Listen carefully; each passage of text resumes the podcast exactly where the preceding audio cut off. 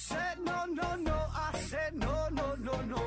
You say take me home, I said no, Perignon. You said no, no, no, I said no, no, no, no. No, no, no, no.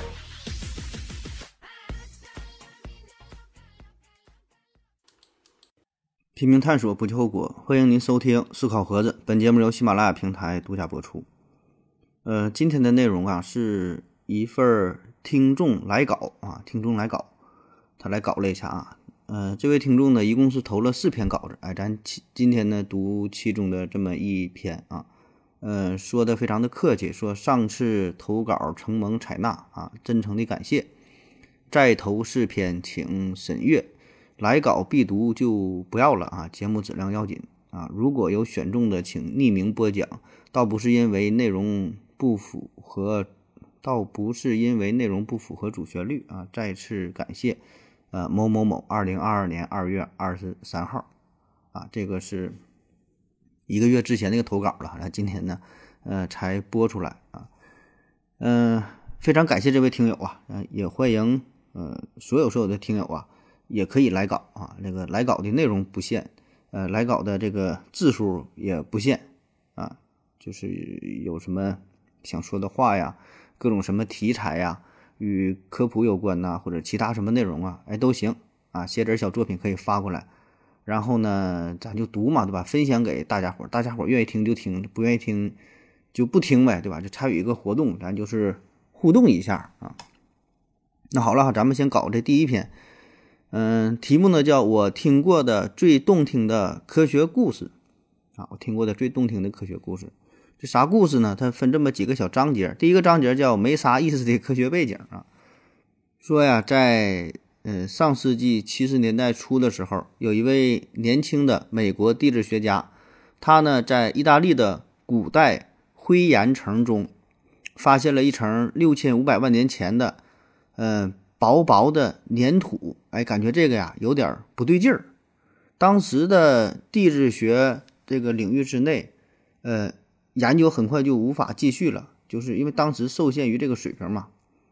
那么关键的时候，哎，一位老物理学家提醒他，试着呀到天上去寻找地下的问题这个答案，然后呢还帮助他联系到了全球最尖端的精密仪器，哎，进行分析。那之后的研究中呢，他们发现，在地球上所有地区的样品当中，那层粘土中的一的含量，一呀，金属一，就一星计划，那个那个金属旁的一加个呃金属旁加个衣服的衣，呃，说这个一的含量都高出正常水平的三百到五百倍。那对这个非对这个非常的现象哈，最好的解释就是那些地球表面罕见的一啊，是从太空当中来的。那就是哎，他们提出了一个小行星或者是彗星撞击地球的假说。那故事说到这儿哈，听上去也没有什么特殊的。呃，不过哈，如果我们经常听思考盒子的节目啊，这他说的哈，会对六千五百万年前这个数字有一些敏感。呃，这是恐龙灭绝的年代啊。历史上曾经有过很多的科学猜想，试图解答那是最著名的生物大灭绝事件。那这一老一少啊，这两个科学家共同提出了撞击事件理论。目前为止呢，得到的最多的证据和知识啊，也是普遍被科学界所认可的啊，就这个学说，嗯，包括说在墨西哥找到了一个巨大的撞击坑。那么这些呢，都是对他这理论的一些强有力的证据支持。第二啊，说有点意义的撞击假说。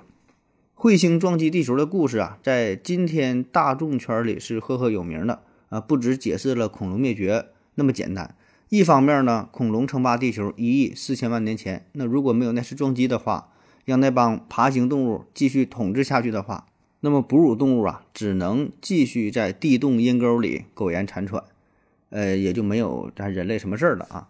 那更重要的是呢，撞击假说不仅解释了过去啊，更警示着未来。就是小行星它以前能够灭绝恐龙，那么以后也许就会灭绝人类，对吧？这个是很正常的一个推理。那在几万年、几十万年的时间段里，这个撞击是小概率事件。但是如果说是几千万年甚至上亿年这种大尺度的时间上，那与六千五百万年前同级别的撞击只是早晚的问题。那事实上，就在我们这代人活着的短暂的时间里，天地撞击就发生在我们的眼皮底下啊！比如说，著名的1994年，舒梅克列维九号彗星，这二十多个碎片陆陆续续的撞到了木星上，最大的撞击的这个痕迹啊，比地球还要大。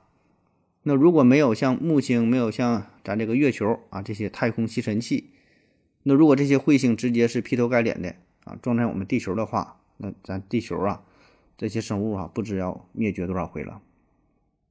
撞击假说让杞人忧天有了现代的科学依据，人们呢有充分的理由担心物种级别的末日之灾。灭绝恐龙的那次撞击有多厉害？大致呢相当于今天地球上咱七十亿个人嘛，每一个人挨了一颗广岛原子弹，哈，一人发了一颗。那目前的人类文明还不具备杜绝所有大型撞击的科技实力。嗯，但我想啊，最多几个世纪之后，人类太空行动的主要目标肯定包括预防撞击，以及呢最根本的解决方案啊，就是这个星际移民。第三部分说我听过的最动听的科学故事，这个故事的科学部分科学部分讲完了啊，那真正精彩的还没开始。我们普通人更感兴趣的是，呃，不是上面那么多的科学内容，而是这两位科学家这个主角的关系。啊，就是为什么那个老物理学家会那么使劲的帮那个小地质学家，对吧？又又又凭什么呃能帮他又得到全球最顶尖的实验室的各种鼎力相助？为什么这么支持他？哈，原因呢很简单，那位叫做路易斯·阿尔瓦雷茨的老物理学家，不仅是那个叫做沃尔特·阿尔瓦雷茨的小地质学家的贵人啊，还是他的父亲啊。在和儿子一起研究地质学的十多年前，啊，这位老的物理学家还曾经获得过这1968年的诺贝尔物理学奖，所以呢，他有非常广阔的人脉啊，有着非常丰富的资源当然他也非常支持孩子的这个工作。那外行人的眼光来看，一个物理学家的贡献再大，什么粒子啊、衰变呐，什么什么的，应该赶不上这里边的地球生命科学方面的成就啊。那如果诺奖包括地质学的话，他肯定呢要得两次。据说他当年儿子不投身物理，而非要捣鼓鼓捣这个石头的时候，老物理学家呢是非常瞧不上他啊。我们可以肯定，后来呢他一定是改变了自己的看法，用这对父子姓氏命名的阿尔瓦雷斯假说，蕴含着小行星撞击带来物种灭绝的恐怖，在未来呢一定比绝大多数科学和非科学理论更有生命力。人类文明有多长，他们的名字就能传得有多远啊！因为这个事儿，只要地球上还有文明存在，我们一定就会考虑这个问题，对吧？一定就会时刻啊，叫什么叫那叫什么剑？达摩克利特之剑是吧？就悬在我们头顶之上啊！我们一一定是殚精竭虑，一定会考虑这个问题。说不上就有什么小行星、彗星再次撞击地球啊！所以他说这个理论，这个假说影响一定是非常非常的深远啊！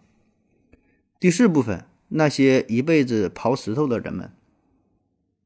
另一个好听的科学故事啊，也是骨头石头的，说东非古人类发源地的研究，有一个叫呃也叫路易斯的，是一个也叫路易斯的英国人开创的。他早年呢选择东非那旮旯找早期人类化石遗迹的时候，多数专家认为他是胡闹。路易斯呢，是一九三一年在坦桑尼亚发现了原始石斧后，又经过了将近三十年艰苦的探寻研究，才有了真正的突破。一位呢叫玛丽的女科学家发现了著名的东非人。两年后，路易斯把一个叫做乔纳森的人做出的划时代的发现命名为“能人”。现在呢，一般认为能人是最早的人类。后来呢？两位叫做理查德和米威，以及一位叫做路易斯的古人类学家，持续在最早古人类研究中做出了卓越的贡献。今天呢，科学家们基本已经确定啊，呃，人类呢是在东非起源的，通过两次走出非洲，逐渐呃扩散到了全世界。那如果没有上面这些人的开创之功啊，没准啊，直到现在我们还会以为自己是从爪哇猿人和北京猿人进化来的。对我们老百姓来说，这几位古人类学家之间的关系比他们的伟大发现更动人啊！路易斯是玛丽的丈夫，乔纳森、理查德、米威和路易斯是他们的大儿子、二儿子、二儿媳和孙女啊，他们拥有同一个骄傲的姓氏，呃，组成古人类研究历史上绝无仅有的利基家族啊！这是利基利基家族的故事啊，就关于古人类学研究这个，咱可以做一个做个专题吧，等有机会了做一个利基家族专题啊！这个就像是咱们听说过。这个居里家族是吧？就是居里他家，居里和他老头儿和他孩子啥不都是研究这个化学、研研研究放射性元素，然后获得诺贝尔奖嘛？这个利基家族也非常有名哈，他家就专门研究古人类学、古生物学这个事儿的啊。接着往下说哈，第五幕啊，家族里唯一没得诺奖的人啊，嗯，最有名的科学家家族当然是大名鼎鼎啊，他就马上就说了，就这个居里居里一家啊。当然是大名鼎鼎的居里夫人一家，居里夫妇啊，他们的大女儿两口子，连上二女婿，曾代表联合国儿童基金会领取了诺贝尔和平奖。这个伟大的家族中，共五个人，五人啊，六人次获得了四项诺贝尔奖啊，就是有人他获过两回，是吧？那如果我们问居里夫人的小女儿，面对一家子诺奖得主，为什么，嗯？不自己也弄一个哈，他肯定会说我们家最不缺的就这玩意儿啊。说他这个小女儿没获得诺奖是吧？说你为你咋不整啊？咱家不缺这东西啊。世界上著名的科学家家族和群体，除了诺奖历史上六对父子和六对夫妇啊，还有瑞士的伯努利家族、英国的赫胥黎家族、印度的拉曼和钱德拉塞卡叔侄，以及卢瑟福的十一个诺奖学生、里比希的四十二个诺奖徒孙、哈佛的一百六十个诺奖得主。哎，这些咱其中很多。咱都提到过是吧？这些著名的家族，那个伯努伯努利也讲过，还有这个师徒师徒的关系是吧？那那那系列叫啥来？讲这个卢瑟福和他的学生的故事啊。呃，说中国当然也有很多学问世家，比如最著名的钱氏家族出过一个诺奖，十八个院士。不过，呃，论及对人类文明的绝对贡献啊，恐怕不如上面那些。第六幕：实力拼爹和拼爹实力啊。这么说来呀，原来当科学家也得讲究出身啊。时髦的词儿呢叫做拼爹啊。想想也是，这科学研究呢不仅需要智力遗传，还需要教育传承啊，学术氛围、科研仪器和人脉资源。说大一点儿，还有对科学的某种信仰。那些出身大科学家家庭的科二代，在这方面占据了先天便宜，就像富二代、官二代在经商和从政上的优势。那具体到我们的故事，能发现那个特殊粘土层的地质学家啊，我想全世界有的是啊，但他们的父亲不一样啊。那维基百科说了，被誉为二十世纪最伟大的呃实验物理学家之一，人家的职业，人家是搞实验研究的。呃，年高德少的老前辈们来串门，那些大牌实验室的同僚同仁后生晚学啊，不是熟人也得卖个面子。身边站着这么一位指点迷津又神通广大的诺奖父亲，那谁能拼得过他？今天中国的科学呀，在一些领域已经真的厉害了啊，但整体上，尤其尖端前沿学科，跟西方相比呢，还是有一定差距。那到目前为止，我们只有一个呃国产科学诺奖，美国战后七十年只有一年没得科学诺奖，啊，硬比就是自取自取其辱。中国现在做不到实力拼爹，只能努力做出第一批诺奖级贡献，尽量为后世积攒拼爹实力。要紧的不是吹牛抄近路，而是把中华民族好不容易，呃，才开始的现代化事业老老实实的坚持下去啊！再不要走歪了。啊，他这个内容，呃，这个质量，呃，这个含金量很高哈。他是讲了这么。几个啊，就是家族传承的事儿啊，嗯，像他说的富二代、官二代，哎，他这讲的呢就是科二代啊，从呃这个小行星撞击学学撞击学说的这个这个父子是吧？然后后来到这个利基家族啊，还有这个居里家族等等啊，所以呢，给我们的提示也是啊，咱们不排斥这些家族，不不是说不不只是不排斥，我们非常鼓励这种叫学术传承啊。那像现在确实也有很多这种成功人士，那人家里边就是家庭教育好，对吧？一看某某大科学家，他的父亲母亲都很厉害，像之前滑雪的那女运动员谷爱凌，对吧？那人家家也很厉害。那还有就很多很多这种例子，你看很多就是都是家庭教育的好啊，有的是直接叫子承父业，对吧？父亲科学家，他也当科学家；有的虽然不是子承父业，他可能干点别的，但是那人家自然也很容易就就就成功啊。所以这给我们的一些启示啊，就像他最后说这，我觉得就就就挺好的。说是拼爹嘛，对吧？确实是拼爹，对吧？提供一个大的环境，对吧？对于家庭来说是一个。呃，小范围的一个教育环境，那对于整体来说，咱也需要这种更好的一个科学的土壤，一个学术的氛围，哎，把咱们整体的实力给提升上去。那好了哈，再次感谢这位听友的呃投稿啊，也欢迎大伙投稿，也感谢您各位的收听，谢谢大家，再见。